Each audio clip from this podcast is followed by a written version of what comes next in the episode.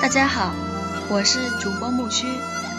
今天我们所要分享的是第六十六篇动画笔记《盐定县》，访问中国著名美术片导演和原画师盐定县。文字来自于中国台湾的余维正。感谢你的收听。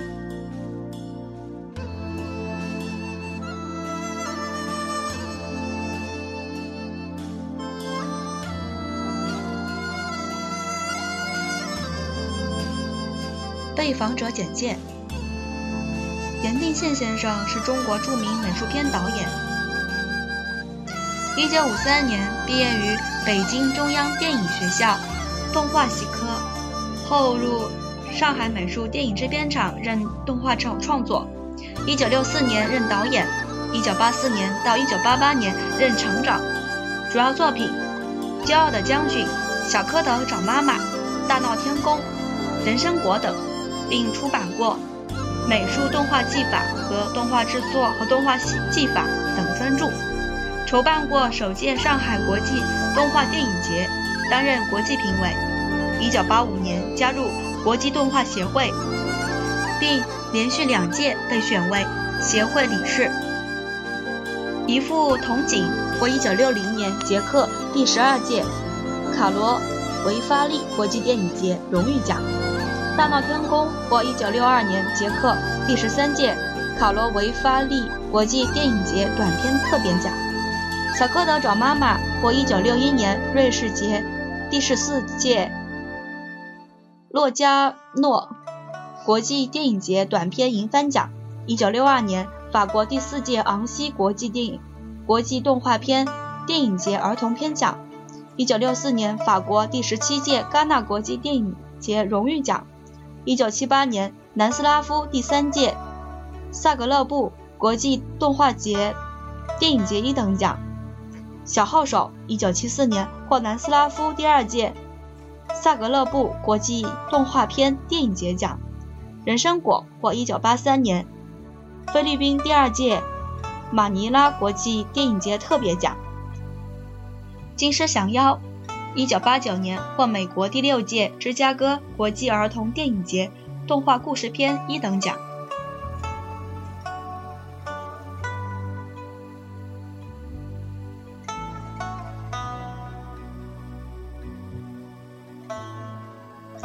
初次见面是在第四届广岛影展，盐定县正好担任影展的评审，颇为忙碌而未能多谈。后来在台北举行的研讨会上又见面，并有了较深入的谈话。这篇访问是在上海美术电影制片厂的会客室做成的。他背对着一一连串奖牌，可看出当年上海美影的丰功伟业。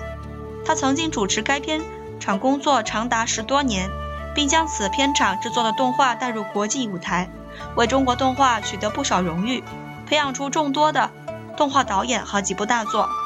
他亲自参加与文革时期之前所拍摄的大闹天宫，尤其创造出孙悟空的造型，沿用至今。文革之后的哪吒闹海、金猴降妖，又名三打白骨精，这些动画影片在技术上均有很大的进步。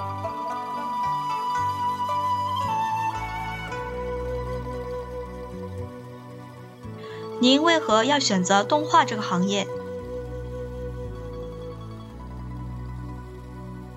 我从杭州浙江美术学院前杭州艺专及现在的中国美术学院毕业，当时对万老师非常崇拜，看到他身负执行中国美术电影的庞大计划，对动画创作有一股使命感，于是跟随万先生进入动画领域。虽然我是美术出身，但仍然必须从基础训练开始。当年的上海美影有很多美术学校毕业生都想进去，可谓人才济济，但也都是从最基础的训练开始。当时接收了过去美国动画的旧拷贝，是很实际的教材。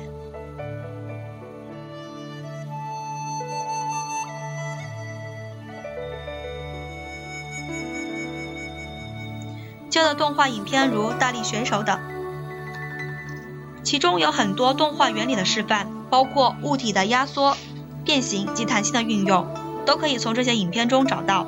但接触的最多的还是苏联的动画片。苏联动画的研究与发展也很早，并发展出不同于迪士尼的体系。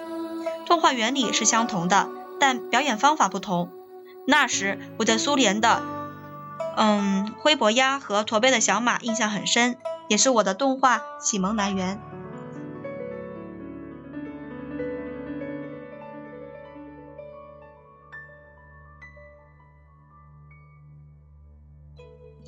美国和苏联对于角色表演方式有何不同？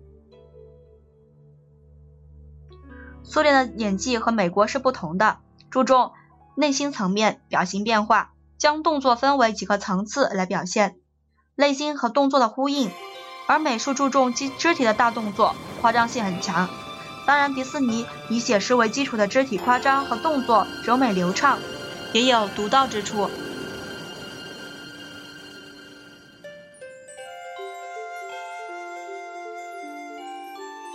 您是如何创造家喻户晓的孙悟空的？我参与《大闹天宫》一篇的制作，主要是设计孙悟空的造型及表演动作。当时少费脑筋，但总算是交了差。万老师也相当满意，此造型也一直沿用至今，成功的创造出中国人心目中一个家喻户晓的角色。大闹天宫的孙悟空的动作是模仿京剧演员麒麟童，武生脸谱化则是受特委教的将军启发及影响。我看着镜子揣摩动作，特老告诉我，我们从民族文化出发找灵感。动画在某种程度和京剧表演方式很接近，所以我们除了参考演员的动作示范外，有时我和太太对着镜子互相表演观摩，这种方式挺能激发原画的灵感。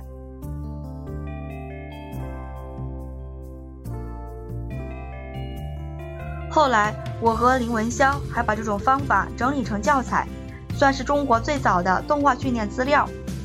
目前在北京电影学院动画系所沿用至今。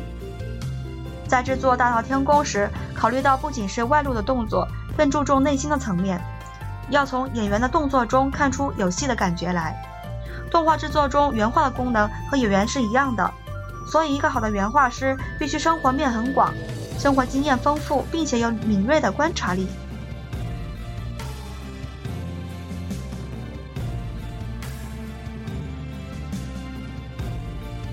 制作《大闹天宫》的长篇的经验，对动画语言应用上的收获和表现受益匪浅，一直运用到《哪吒闹海》《金猴降妖》二篇中。《金猴降妖》的美术风格较统统一成熟，单一风格；《大闹天宫》较注重童趣，风格多样化。《金猴降妖》中孙悟空的表现比较成熟，也多了内心戏的表达。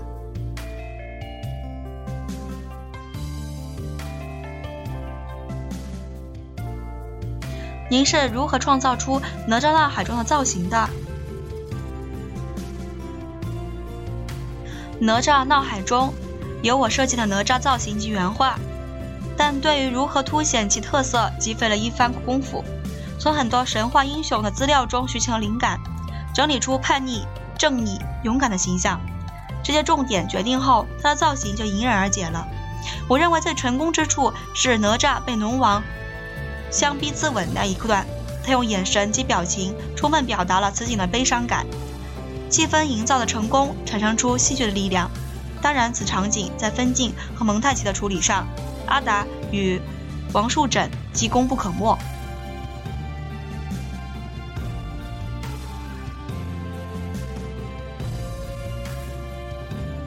年轻一代动画创作者有何期许？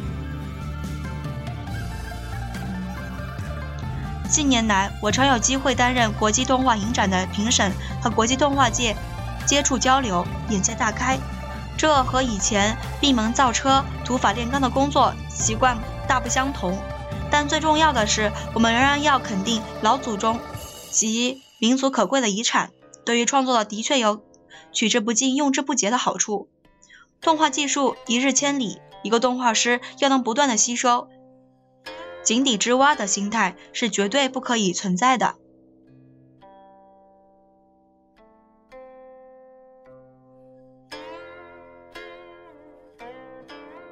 第六十六篇动画笔记《盐定县》就分享到这儿了。下一期我们所要期待的是第六十七篇动画笔记《长光熙》，访问中国著名美术片美术设计师和导演常光熙。文字来自于中国台湾的余为正。感谢你的收听，我们下期再见，谢谢。